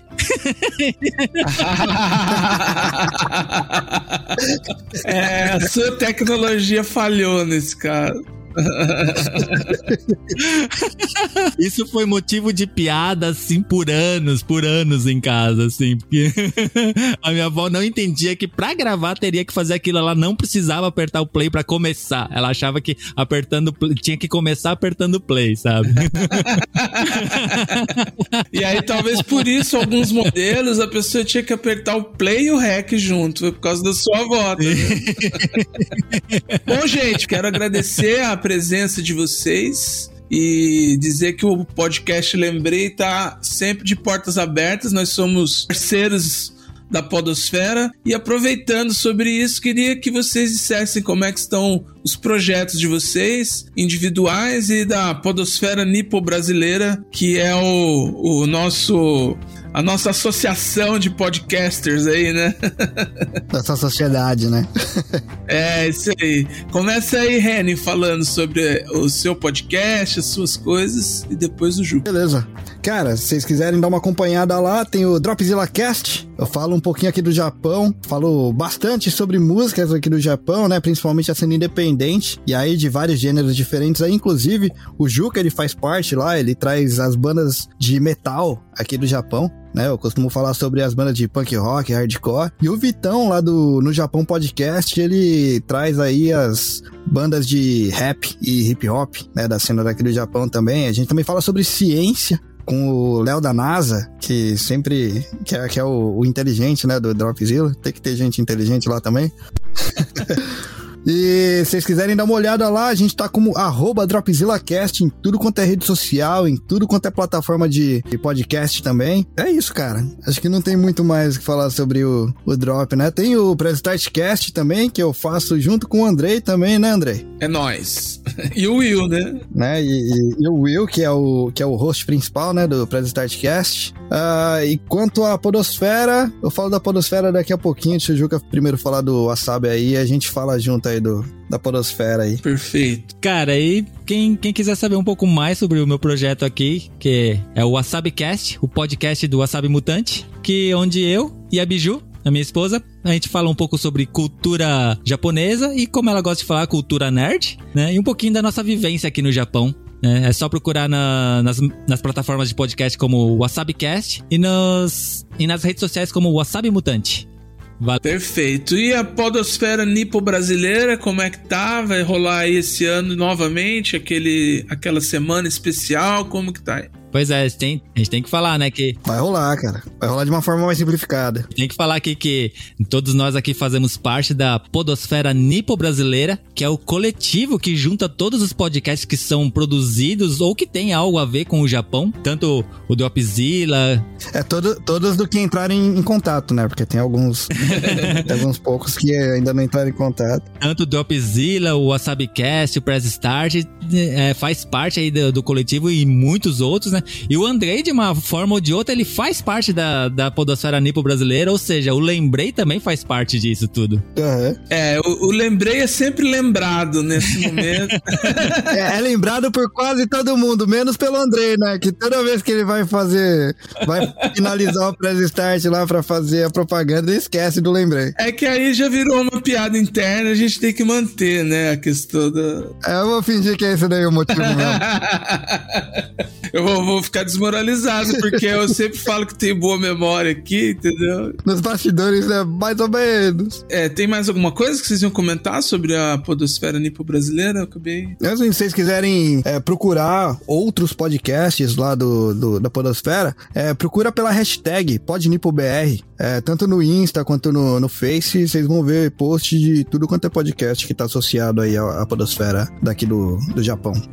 Beleza? Perfeito, então, gente. Muito obrigado por esse papo, foi maravilhoso. Não vai ser a última vez, a gente com certeza eu vou recorrer à participação de vocês em outras vezes, mas por hoje fico muito grato, que foi um papo maravilhoso. É isso aí. É nóis, cara. Valeu. Valeu.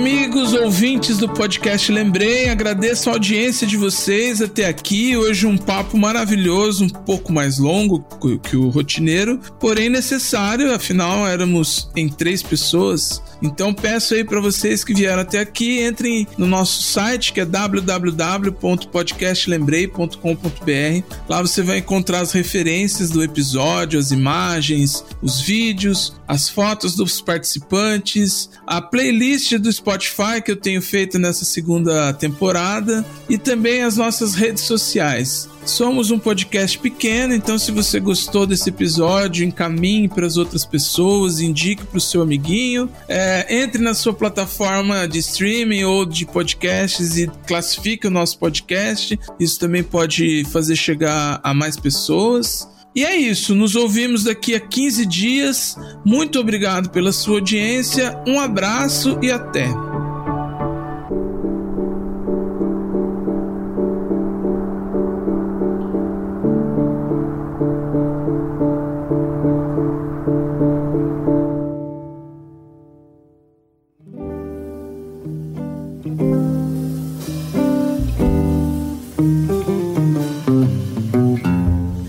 Podcast Lembrei é uma produção independente e tem direção de André Cardoso. Apoio GL Áudios. Identidade visual Imagine Produções Digitais. Foi bom ter você com a gente. Esperamos você no próximo episódio. Lembrei, o seu inesquecível podcast de memórias afetivas.